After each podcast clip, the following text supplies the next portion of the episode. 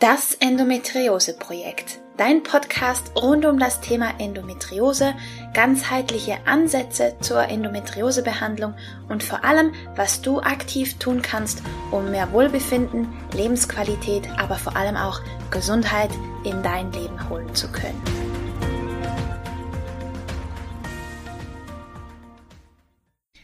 Hallo und herzlich willkommen zu einer weiteren Folge von Das Endometriose Projekt.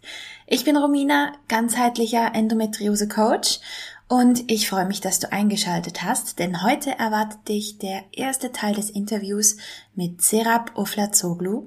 Serap ist KPNI-Therapeutin und begleitet Menschen in ein entzündungsfreies Leben beziehungsweise hilft ihnen dabei einen antientzündlichen Lebensstil zu integrieren. Und das ist ja ganz nach meinem Geschmack. Die Serap hat ganz spannende Ansichten zum Thema Regelschmerzen und damit natürlich auch Endometriose. Und das durfte ich mir nicht entgehen lassen. Wir haben unter anderem darüber gesprochen, mit welchen Glaubenssätzen wir Frauen zum Teil groß werden und ja, wie uns das auf unserem Gesundheitsweg enorm einschränken kann. Wir haben natürlich darüber gesprochen, was die klinische Psychoneuroimmunologie, die kurz KPNI ist und wie sie sich von der Schulmedizin unterscheidet.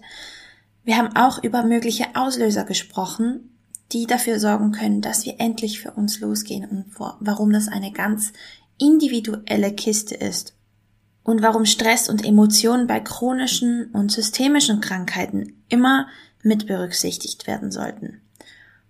Und, was ich extrem spannend fand, warum Schilddrüsenprobleme und Depressionen tatsächlich Schutzmaßnahmen unseres Körpers sein können. Also den Ansatz von Serap finde ich tatsächlich total spannend, nämlich, dass es hilft, den eigenen Körper besser zu verstehen, um in die Gesundheit zu kommen, um gesünder zu werden. Und das kommt in unserem Gespräch wahnsinnig schön heraus. Und ich hoffe, du kannst ganz viel für dich mitnehmen. Deswegen hier jetzt ganz viel Spaß mit dem ersten Teil des Interviews mit Serap. Hallo und herzlich willkommen zum Podcast. Ich habe ein weiteres Interview-Special für dich und zwar mit Serap Oflazoglu. Sie ist Therapeutin für klinische Psychoneuroimmunologie, so zum Brecher geschafft, und Beraterin für eine entzündungshemmende Ernährung und Lebensweise. Und damit ist sie natürlich perfekt für meinen Podcast. Hallo Serap, ich freue mich riesig, dass du da bist. Hallo Mina, vielen Dank für die Einladung. Ich freue mich auch sehr. Magst du dich zuerst einmal ganz kurz vorstellen und erzählen, wer du bist und was du so machst? Genau. Ja, also du hast mich ja schon äh, ziemlich treffend äh, vorgestellt. Also ich bin Serap, ich ähm, bin Therapeutin für klinische Psychoneuroimmunologie und äh, beschäftige mich seit äh, einiger Zeit sehr intensiv mit meinem Spezialthema Regelschmerzen ähm, und äh, generiere im Moment äh, ziemlich viel Content, äh, beispielsweise auf Instagram und berate ähm, Frauen ähm, auf ihrem Weg in die Schmerzfreiheit und begleite sie quasi auf dem Weg. Ja, genau. Deswegen bin ich ja auch auf dich aufmerksam geworden, zum Glück. Und für dich ist ja ähm, schmerzhafte Periode auch kein äh, nichts Unbekanntes, Geld. Also du bist auch schon da mit einigen Sachen groß geworden. Magst du mal erzählen? Ja, gerne. Also ähm, ich bin, wie glaube ich, viele Frauen in dem Glauben äh, groß geworden, dass äh, Regelschmerzen normal sind.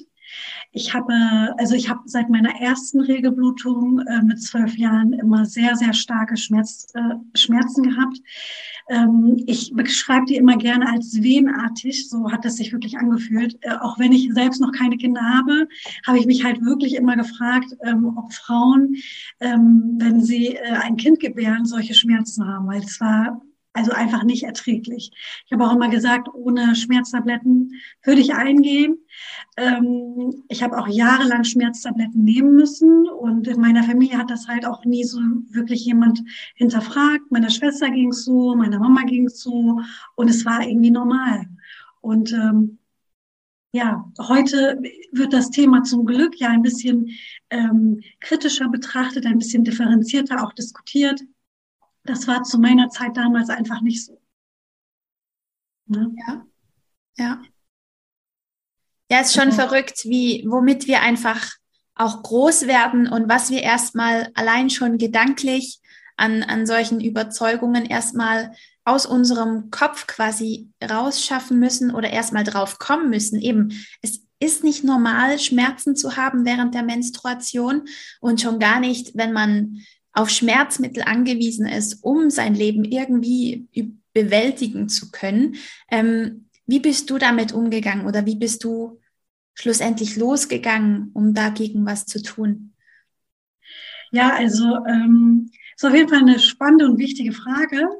Weil im Endeffekt, äh, wenn, wenn du so willst, habe ich erstmal gar nicht so wirklich viel dagegen gemacht. Für mich, wie gesagt, war es normal. Ich habe es nicht hinterfragt, habe äh, fleißig ähm, äh, meine Tabletten geschluckt. Ich kann mich sogar an einmal erinnern, da, ähm, weil früher war mein Zyklus auch nicht so regelmäßig wie heute.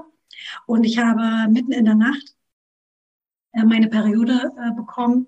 Und da habe ich noch bei meinen Eltern gelebt. Und äh, das ist quasi wie aus gefühlt, ne, wie aus dem Nichts gekommen. Ich war unvorbereitet, ich hatte keine Tabletten mehr und äh, hatte so starke Schmerzen, dass ich nicht wusste, was ich machen soll und bin mitten in der Nacht zu meiner Schwester gefahren, habe sie aufgeweckt und mir von ihr Schmerztabletten genommen. Ähm, und das ist auch so eine Geschichte, die ich so nie vergessen werde, weil danach war ich immer equipped mit Schmerztabletten, egal was war. Es war so ein kleines Trauma für mich.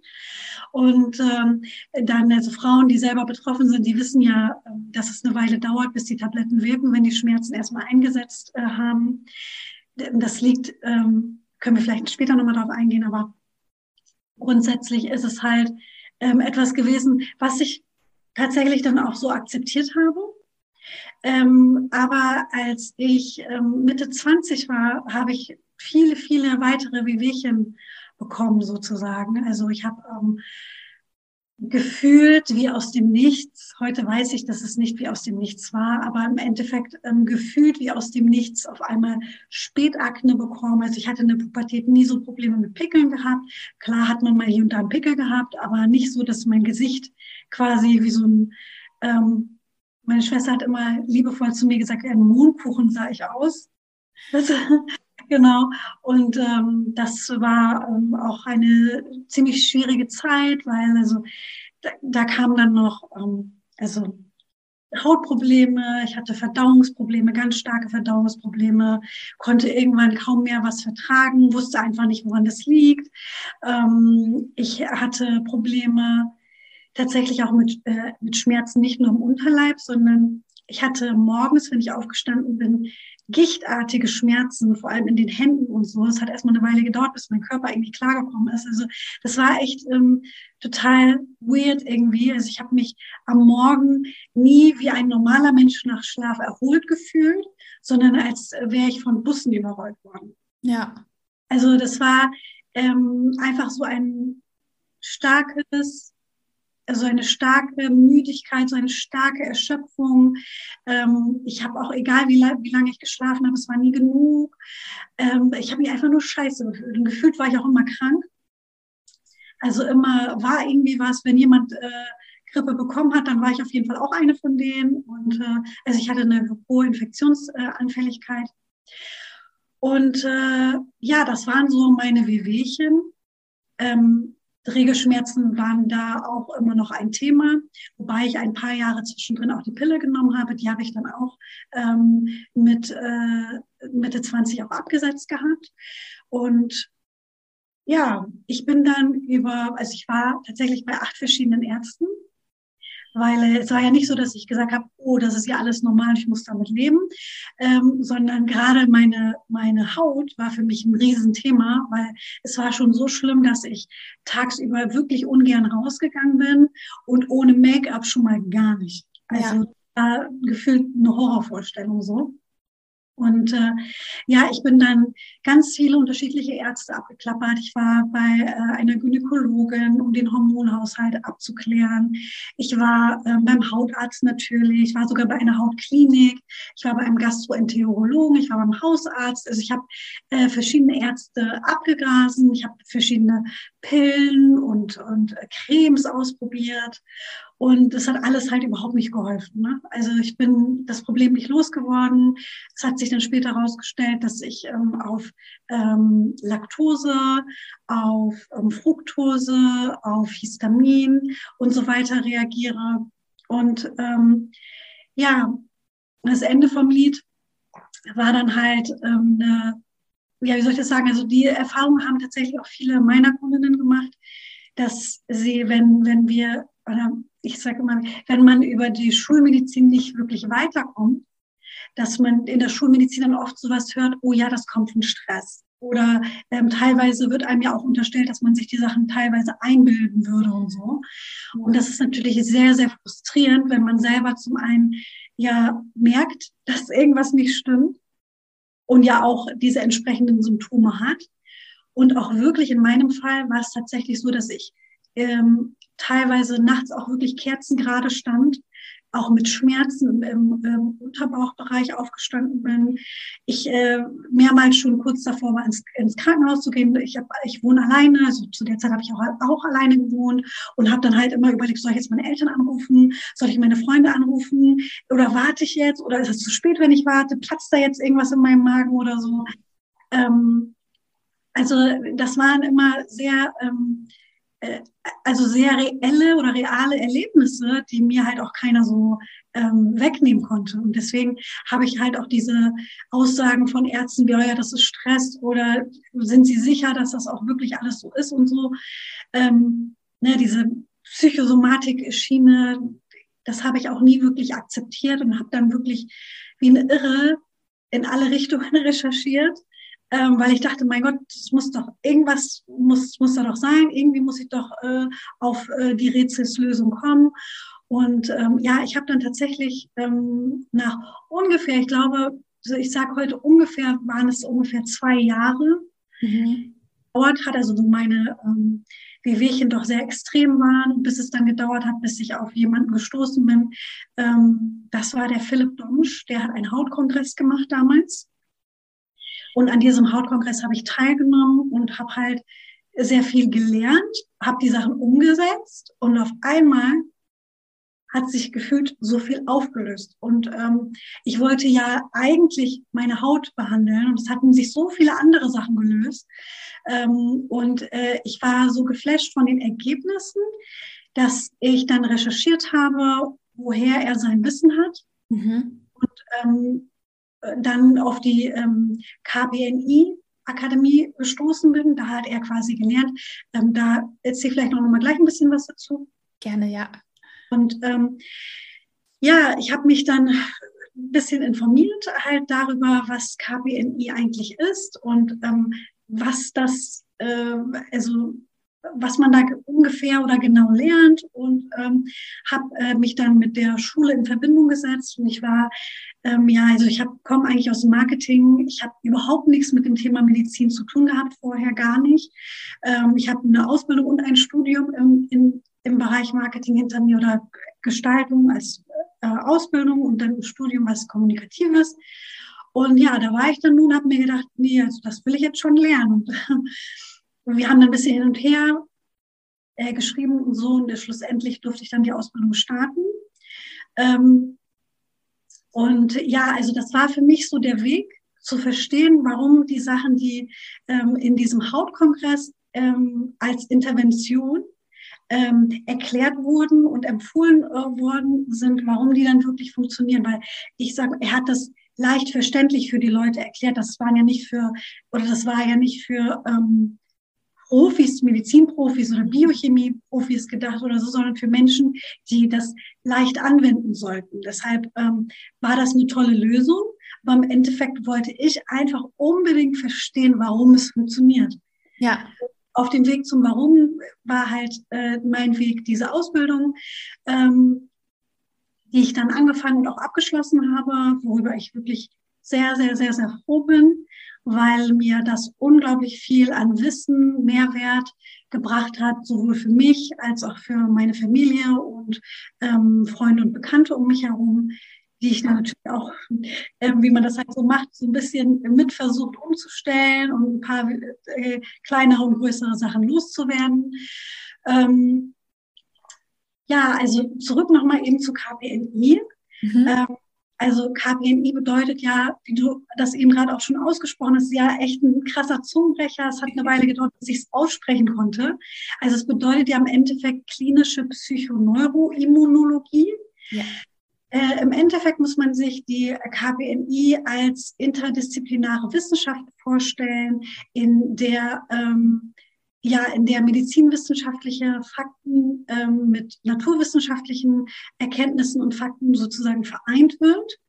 Und ähm, was auch ganz, ganz wichtig ist zu verstehen, ist, dass äh, die KPNI den Körper ähm, als ganzheitliches Konstrukt betrachtet und das ist ein ganz klarer Unterschied zur Schulmedizin, denn wenn ich beispielsweise ein gynäkologisches Problem habe, dann gehe ich zu einem, einem Frauenarzt oder einer Frauenärztin und ähm, dass aber die Hormone auch äh, etwas beispielsweise mit der Leber zu tun haben können oder nicht können, sondern mit der Leber zu tun haben, das äh, wird einem beim Gynäkologen überhaupt nicht gesagt und das spielt dort gar keine Rolle.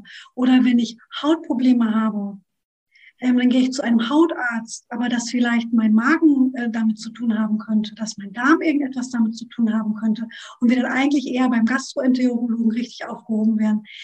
Diese Sachen spielen da nicht wirklich eine große Rolle. Mhm.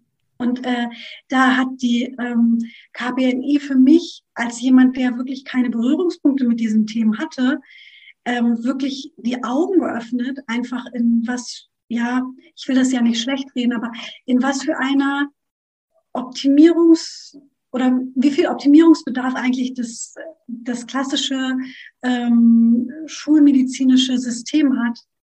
Ähm, und äh, dass ich dann auch verstanden habe, dass kein Arzt, bei dem ich war, mir wirklich helfen konnte, weil äh, so bescheuert das klingt, sie gar nicht wussten, was ich lernen durfte in der Zeit. Ja. Ja, ich meine, ich denke gerade bei der, bei der Endometriose, die halt, oder bei allen Erkrankungen, die halt systemisch sind und ganz viele sind halt oftmals viel eher systemisch als einfach nur auf ein einziges Problem, Symptom oder Organ irgendwie beschränkt. Und das, da hilft einfach ein ganzheitlicher Ansatz. Und viel geht halt verloren, wenn man es zu eingeschränkt betrachtet. Und ich glaube, genau deswegen ist halt der Ansatz der KPNI so wertvoll.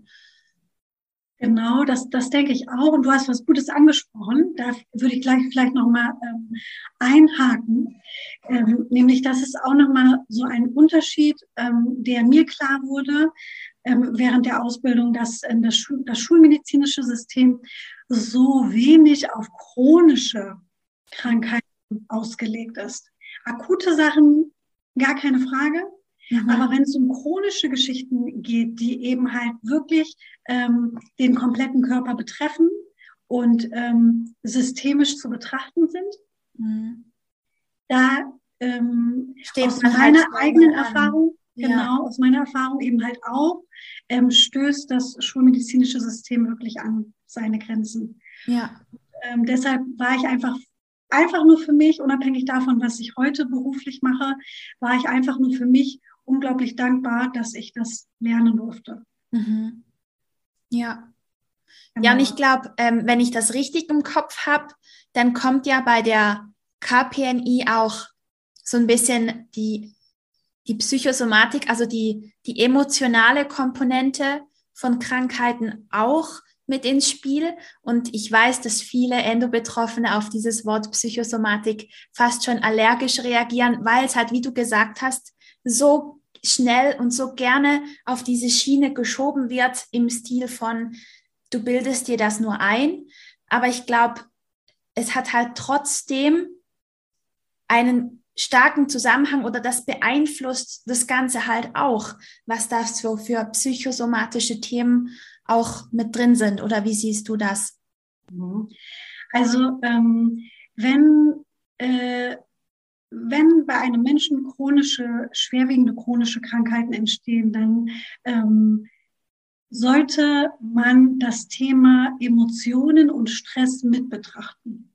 Das heißt, ähm, ich bin auch überhaupt gar kein Fan davon, ähm, das nur das so zu betrachten, weil wie gesagt, ich habe dieselbe Erfahrung gemacht, dass der Schmerz oder die Erfahrung oder die Wehwehchen oder ähm, äh, die Haut oder die Verdauungsprobleme, dass das nicht wirklich ernst genommen wird und wie gesagt auf Stress und Co. geschoben wird oder auf Einbildung, ja, wenn wir es ganz klar äh, ganz platt äh, ausdrücken möchten, das ist ja dann im Endeffekt das, was die uns durch die Blume sagen wollen. Genau. Ja? Und ich sehe das genauso, das geht gar nicht. Ich will auch nicht so fies sein und sagen, ich wünsche den Leuten diese Symptome, damit sie mal selber merken, dass das echt ist. Ähm, aber trotzdem sehe ich das genauso. Ähm, schwerwiegende Krankheiten haben eine emotionale Komponente. Und wenn man äh, sich diesem Thema nähert und Menschen auf ihrem Weg in die Schmerzfreiheit begleitet, dann kommt dieses Thema auch auf den Tisch. In dem Sinne, also zum einen finde ich da wichtig, einmal ähm, zu verstehen und zu erklären, wie Stress im Körper sich äußert, ähm, warum Stress normal eigentlich, also warum Stress normal ist, warum es wichtig ist für unseren Körper und warum der Körper reagiert, wie er reagiert. Im Endeffekt äh, macht der Körper eigentlich ähm, im Stress etwas, um uns mit mehr Energie zu versorgen. Und das hat einen äh, evolutionsbiologischen Hintergrund. Wir brauchten diese Energie bei Stress, mhm. damit wir ähm, äh, platt betrachtet äh, Energie hatten, um vor Raubtieren wegzurennen oder ähm, uns in Sicherheit zu bringen. Ne? Das ist ja heute äh, ganz anders geartet. Wir haben ja diese Gefahren, die wir ähm, früher hatten, einfach nicht, auch wenn unsere Gene noch auf früher eingestellt sind. Genau. Deshalb unsere heutige Lebensweise einfach ein großes Problem darstellt, weil äh, ja das so fern von dem ist, worauf wir genetisch programmiert sind. Ähm, das ist das eine und natürlich ist es auch so, man sagt, also ich habe mich natürlich ähm, nicht ohne Grund für das Thema Regelschmerzen als Spezialgebiet ähm, entschieden. Das heißt, ich selber habe extrem starke Regelschmerzen gehabt, ähm, auch teil, also ex, natürlich extrem während meines Zyklus, aber teilweise auch ähm, drumherum. Und ich wusste immer nie, ist das jetzt mein Darm, ist, ist das mein Unterbauch, ist das ähm, äh, mein Unterleib? Und ähm, ich weiß bis heute nicht, ob ich Endometriose oder ich denke, ich in meiner, äh, ich habe keine Diagnose oder so, mhm. in meinem Kopf hatte, man sagt ja, ich weiß, eine chronische Krankheit, die bleibt angeblich, ja, aber in meinem Kopf hatte ich wahrscheinlich, aber ich weiß es nicht genau, wahrscheinlich ein äh, Adenomyose. Das ist meine Vermutung, aber ich weiß es nicht. Ja. Ähm, und äh, ich äh, habe halt, ähm, das Ding ist, meine Erfahrung war halt mit mir selber, dass ich bei, dass es erst meine Haut betreffen musste, bevor ich aktiv wurde. Hm, ja. Weißt du, was ich meine? Ich glaube, jeder, jeder hat so, ich sage jetzt mal, seine, seine oder ein Symptom, was halt den Leidensdruck so groß werden lässt, dass man losgeht. Und ich glaube, das ist halt genauso wie die Symptome halt individuell sein können, ist halt auch der Punkt, an dem man endlich für sich losgeht und hinschauen möchte. Ein anderer, bei mir war es zum Beispiel das Gewicht, weil ich so an Gewicht zugenommen habe, dass ich es nicht mehr ertragen konnte und dann losging. Und bei dir war es die Haut. Und ich glaube, da, da ist halt auch jeder anders, wo der Leidensdruck halt so groß wird, dass man nicht mehr anders kann, als endlich mal hinzuschauen und, und für sich loszugehen. Ja, Absolut, ja. Guck mal, es ist echt spannend zu sehen, ähm, wie, ähm, wie interessant das so ist. Und äh, also der Grund, warum ich mich äh, für das Thema Regelschmerzen dann im Endeffekt entschieden habe, ähm, ist halt, dass heute ja leider immer noch voll viele Frauen äh, denken, dass Regelschmerzen normal sind, ja.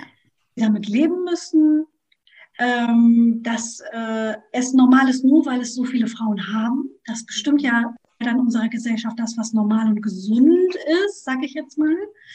Und ähm, ja, für mich ähm, ist meine Arbeit so ein bisschen natürlich ähm, ist das eine Motivation, Menschen dabei zu helfen, ihren Schmerz auf natürlichem Weg loszuwerden, keine Frage. Aber dort halt auch so ein bisschen Aufklärung zu betreiben, jetzt auch mit den Sachen, ich, ich biete ja auch ganz viel Content kostenlos auf Instagram.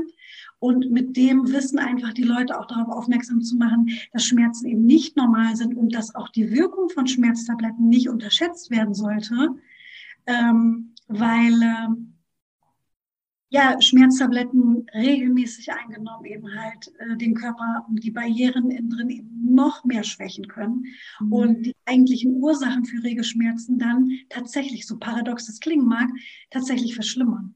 Ja.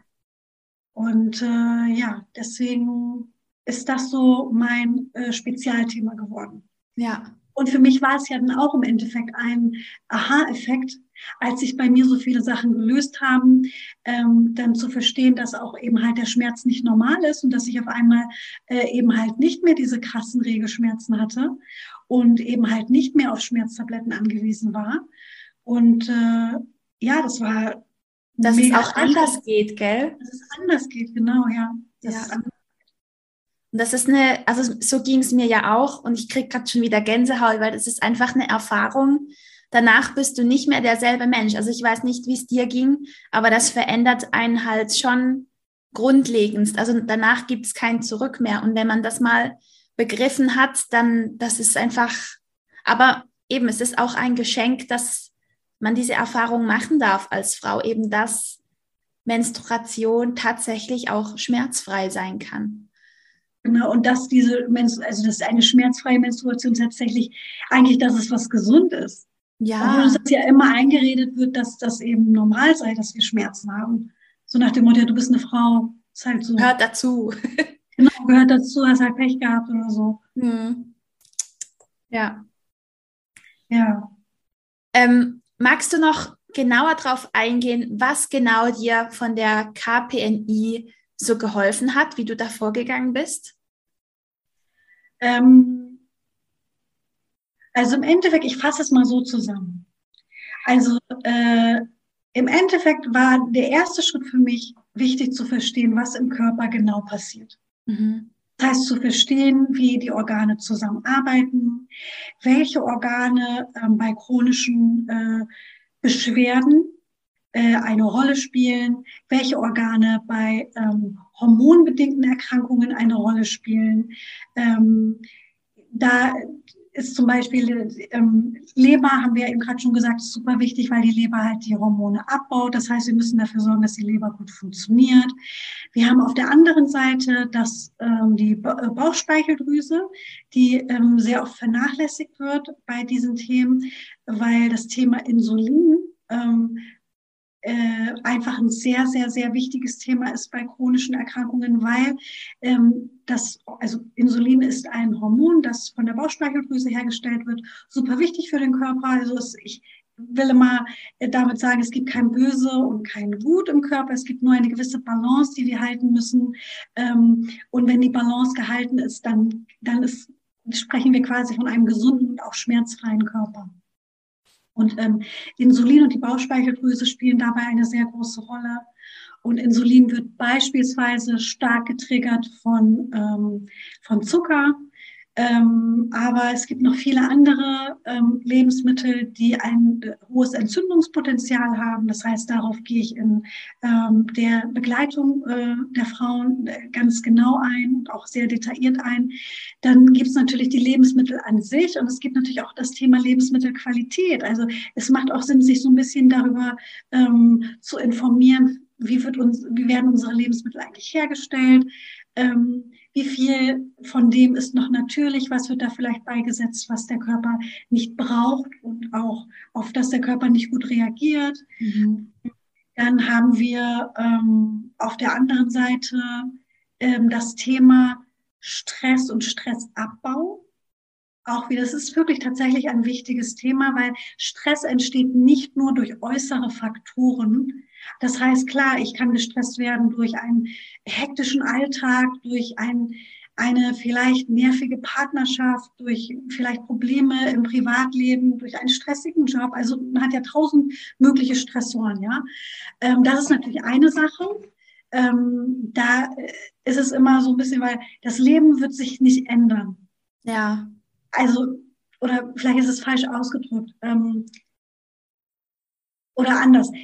Äußere Stressfaktoren werden immer bleiben. Was wir ändern können, ist die Art und Weise, wie wir damit umgehen. Ja. Das ist das eine. Das ist wirklich das eine. Aber ähm, was auch nicht so verbreitet ist, ist halt, dass ähm, ähm, dass ein kranker Körper von innen drin für den Körper Stress generiert. Das heißt, das, was wir durch äußere ähm, äh, Einflüsse, ähm, äh, die, äh, ich sag mal, ähm, also die nicht handfest sind, sage ich jetzt mal, sagen wir psychologischer Natur, ohne jetzt zu sagen, das kommt von der Psyche. Aber wenn ich jetzt sage, oh, ähm, keine Ahnung, mein Partner nervt mich jetzt halt, ne? Ja. Äh, oder ich sage halt, oh ja, er, er bemüht sich gerade, aber im Moment äh, ähm, brauche ich gerade meine Ruhe und ähm, ich sage ihm das jetzt mal halt und äh, ne, also es ist immer der Umgang damit, ja? ja. Es gibt äußere Stressfaktoren, es gibt innerliche Stressfaktoren. Das heißt, das, was Krankheit im Körper generiert mhm. oder ähm, anstellt mit dem Körper, ähm, produziert bei uns im Körper quasi dasselbe, was äußere Stressfaktoren auch produzieren können. Hast du da Beispiele? Ähm, so einen inneren, inneren Stressor? Äh, ja, also ganz klar, ähm, wenn wir jetzt, sagen wir mal jetzt, wir haben eine, wir haben einen Ort, der immer wieder schmerzt, weil dort äh, Entzündung stattfindet. Mhm. Weil wir wissen jetzt bei Endometriose, es wird ja immer gesagt, das ist ja auch so, dass die Krankheit ist nicht gut untersucht. Ähm, äh, wenn man überlegt, wie stark sie verbreitet ist. Also mittlerweile gehen Experten ja davon aus, dass 10 bis 15 Prozent der Frauen Endometriose haben. Und dann ist es schon interessant, dass es tatsächlich äh, im Vergleich zu der Verbreitung relativ, äh, also noch relativ ähm, schlecht untersucht ist, auch wenn sich da, finde ich, gerade auch echt viel tut. Also das Thema ist ja gerade gefühlt auch in aller Munde. Mhm. Aber ähm, grundsätzlich muss man sich das einfach so vorstellen. Das heißt, der Körper hat also ein Entzündungsgeschehen im Körper. Das heißt, wir wissen von, also was jetzt mittlerweile auch äh, als relativ gesichert gilt, ist, dass ähm, Endometriose äh, eine hormonbedingte Erkrankung ist, wo Östrogen eine Rolle spielt, eine mhm. wichtige Rolle, und dass wir ein, eine Art fehlgeleitetes Immunsystem haben. Das eben halt, weil wenn wir über Entzündung sprechen, dann sprechen wir über das Immunsystem, weil das Immunsystem erzeugt Entzündungen im Körper. Es reagiert quasi auf etwas und dieses etwas oder diese Reaktion ist dann quasi die Immunreaktion, je nachdem, was dabei rauskommt, ist halt bei Endometriose ganz vermehrt eine schmerzhafte Entzündungsreaktion. Das heißt, es werden bestimmte ähm, Stoffe ähm, über das Immunsystem entweder selbst hergestellt oder getriggert, ähm, die eben halt Schmerz signalisieren. Mhm. So. Äh, und wenn wir jetzt einen Körper haben, der viele dieser Endometrioseherde hat, die auch aktiv sind, bedeutet das ja für den Körper im Endeffekt, dass er viel Energie braucht, weil das Immunsystem verbraucht Energie. Mhm. Das muss man sich vor Augen führen, dass es im Endeffekt darum geht, dass äh, das Immunsystem am Laufen bleiben muss, weil das Immunsystem diese Herde sozusagen als ähm, kann man tatsächlich sagen, als, als Feind, als Fremdkörper betrachtet, den es zu bekämpfen gilt. Mhm. Und weil er diese, ähm, gegen diese Herde ankämpft, ja, entstehen ja diese Entzündungsreaktionen. Mhm. Deshalb wird ja auch ein bisschen darüber diskutiert, inwieweit sich bei Endometriose um eine Autoimmunerkrankung ähm, handeln könnte, wie auch immer. Das ist ja auch etwas, also was die wissenschaftliche Theorien zum Thema angeht, gibt es ja tatsächlich gefühlt wie Sand am Meer. Einige sagen ja, es ist tatsächlich die ähm, Gebärmutterschleimhaut, andere sagen, es ist entartetes äh, Stammzellgewebe oder wie auch immer. Also da gibt es ja viele verschiedene Theorien. Ähm, aber grundsätzlich ist es so, dass diese ähm, Stoffe, die gebildet werden, innen drin für den Körper einfach Stress bedeuten. Und die Frage ist halt, wie reagiert der Körper von innen drin mit Stress? Ja, beziehungsweise wie, wie viel Stress ist sowieso schon in dem System da? und wie viel kann er tolerieren und für wie viel hat er überhaupt die Ressourcen und das einfach, äh, ja. Und in dem Zusammenhang finde ich das ganz spannend, wenn wir äh, über Endometriose-Patientinnen äh, sprechen, die dann auf einmal noch eine Krankheit bekommen, noch eine Krankheit bekommen und Fatigue und Depressionen und vielleicht noch Hashimoto und Co. Genau. Und ähm, das ist halt das, was ich an der KPNI so spannend finde, weil man dort einfach ähm, versteht, wie die Organe miteinander, miteinander zusammenhängen und, ähm, und dann auch ein logisches Verständnis dafür bekommt, wenn ein Körper mit en, viele Entzündungsherde hat, wie es ja bei Endometriose der Fall ist, mhm. und ähm, das Immunsystem viel Energie braucht, dann wird das Immunsystem sich diese Energie irgendwo herholen müssen. Die Frage ist jetzt also, was passiert im Körper, damit äh, diese Energie ähm, in Anführungsstrichen abgezweigt werden kann. Ja. Und dann sprechen wir über sowas wie ähm, beispielsweise Leute, die ähm, ein Problem mit der Schilddrüse bekommen. Die Schilddrüse ist ja im Endeffekt für den Körper etwas, das ähm, bestimmt, ähm, wie viel Energie wir ausgeben dürfen. Je ja. mehr ähm, je mehr aktive Schilddrüsenhormone äh, wir im Körper haben, desto mehr Energie verbraucht der Körper. Da wird ein Immunsystem, das kann das Immunsystem tatsächlich, ist wissenschaftlich belegt, das Immunsystem kann die Schilddrüse quasi steuern und der Schilddrüse sozusagen über verschiedene Mechanismen ähm, das Signal geben, ähm, bestimmte Stoffe nicht oder die, oder die Produktion beziehungsweise die Umwandlung ähm, in aktive ähm, Schilddrüsenhormone zu blockieren. Ja. Und im Endeffekt, äh, für uns ist es dann vielleicht blöd, äh, als Mensch, weil der Mensch reagiert beispielsweise auf einmal mit äh, Übergewicht, ähm, äh, Sachen fallen einem schwer, man ist müde, man ist ständig fertig, man hat keinen Bock auf gar nichts. Mhm. Aber für den Körper, der Körper macht das ja nicht, um uns zu ärgern, der Körper macht das, weil er die Energie braucht, weil wenn er gegen diese Herde nicht ankämpft, bedeutet das für den Körper Organversagen und Tod. Ja. Ja, so platt das jetzt auch klingen, klingen mag, das ähm, ist, wäre dann äh, im Endeffekt ist das ja das, was das Immunsystem macht. Das Immunsystem versucht uns zu schützen genau. vor Stoffen, die er ähm, äh, als ähm, Gefahr äh, einstuft, sozusagen. Und das ist der Grund, warum äh, oder ein, ein Mechanismus zum Beispiel, wie ähm, sowas wie eine Schilddrüsenunterfunktion entstehen kann. Auch sowas wie Depression. Da würde ich auch gerne nochmal drauf eingehen, weil das finde ich einfach sehr spannend. Mhm. Ähm, wenn wir ähm, Menschen haben, die, ähm, die, und das will ich gar nicht kleinreden, ne? es gibt genug ähm, Gründe im Leben von Menschen, traumatische Erlebnisse und so weiter und so fort, wo ein Mensch wirklich, ähm, wirklich aus psychologischen Gründen depressiv werden kann, gar keine Frage. Aber es gibt ja auch viele Fälle von Menschen, die depressiv sind und auch sagen, dass es eigentlich in, in ihrem Leben keinen Grund gibt, ähm, sich so zu fühlen. Das heißt, das Leben hat sich nicht wirklich geändert, seitdem der Mensch sich so schlecht fühlt. Ähm, es ist nicht so, dass man äh, solche, ähm, ich sag mal, traurigen und auch vielleicht dunklen Gedanken haben müsste. So, ne?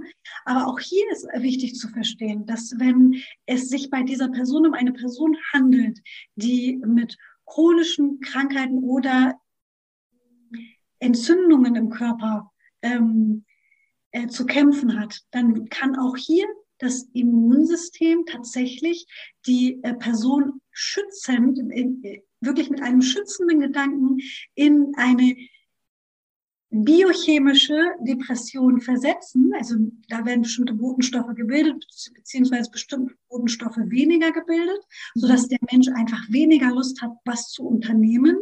Und was bedeutet das? Hier ist auch wieder spannend ähm, die, ähm, äh, die Verbindung wieder zur ähm, äh, Evolutionsmedizin ähm, oder Evolutionsgeschichte. Ähm, es war ja früher so, unsere größten äh, Gefahren waren Viren, ähm, und Verletzungen. Das heißt, wir waren Viren durch Menschen ausgesetzt. Wenn wir in großer Menschenmenge waren, dann war das halt ein groß wesentlicher Faktor, der für uns gefährlich werden konnte. Und natürlich, wenn wir zum Beispiel durch Jagd oder durch Raubtiere verletzt werden konnten. Mhm. Das heißt, in uns ist gespeichert, wenn wir in Anführungsstrichen depressiv werden, dann bleiben wir zu Hause. Wir haben keine Lust rauszugehen. Wir meiden Menschen, wir haben keinen Bock auf Leute, wir haben keine Lust, was zu unternehmen. Das heißt im Endeffekt eigentlich nur, dass wir Menschen und damit potenziell Viren meiden und dass wir Verletzungen Verletzungsgefahren quasi aus dem Weg gehen. Alles Dinge, die dem Immunsystem wieder viel Energie rauben würden. Und davor versucht das Immunsystem mit uns äh, quasi zu schützen. Voll so, spannend. Voll spannend. Ich, also, Gerade auch, ja, erzähl. Genau. Nee, nee, ich, genau. Ich finde einfach nur, wenn man sich diese Zusammenhänge mal vor Augen führt, dann betrachtet man seine Symptome ganz anders. Ganz ja. anders. So, das war der erste Teil des Interviews mit der wunderbaren Serap. Ich hoffe, du konntest viel für dich mitnehmen. Ich bin sehr überzeugt davon. Und im zweiten Teil wird's erst richtig spannend. Da gehen wir nämlich auf die Evolutionsbiologie ein, auf Genetik versus Epigenetik und welche zwei Ernährungsbestandteile für die allermeisten problematisch sein können und natürliche Alternativen zu Schmerzmitteln. Also da geht's dann hands-on in die Praxis, was ich immer toll finde. Und wenn du mit Serap arbeiten möchtest, dann findest du selbstverständlich alle Infos dazu in den Show Notes, wie du Serap kontaktieren kannst und finden kannst. Genau. Jetzt möchte ich aber noch die Gelegenheit nutzen, um dich auf ein Angebot von mir tatsächlich aufmerksam zu machen. Und zwar startet schon am 9.9., also sehr, sehr, sehr bald, wenn du diese Folge hörst, ähm, mein Gruppencoaching. Und das Gruppencoaching ist eine wundervolle Gelegenheit, wenn du dich mit ganzheitlichen Methoden zum Endometriose-Management auseinandersetzen möchtest, das aber in der wunderbaren Form einer Gruppe machen möchtest, dann ist das Gruppencoaching vielleicht genau das Richtige für dich. Es erwarten dich zehn Live-Sessions mit mir und der Gruppe über Zoom innerhalb von zwölf Wochen und wir gehen gemeinsam auf die acht Säulen des ganzheitlichen Endometriose-Managements ein und Ihr als Gruppe bestimmt aber mit, wo ihr die Schwerpunkte setzen möchtet. Also ihr bestimmt, wo ihr am meisten Unterstützung von mir haben wollt.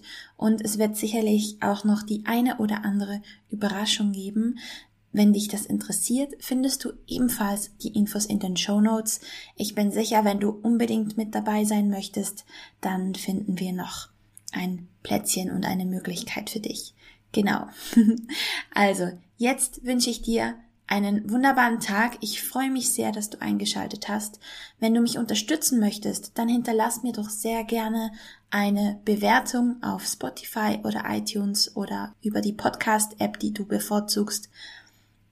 Schick mir auch gerne Feedback oder wenn du bestimmte Fragen hast, die ich im Podcast beantworten soll, dann schreib mir gerne an hallo@rominascalco.ch. Ich freue mich immer von dir zu hören. Jetzt wünsche ich dir einen wunderbaren Tag. Lass es dir gut gehen und denk dran, dir was Gutes zu tun heute, denn du bist die wichtigste Person in deinem Leben. Bis zum nächsten Mal und alles Liebe. Bis dann.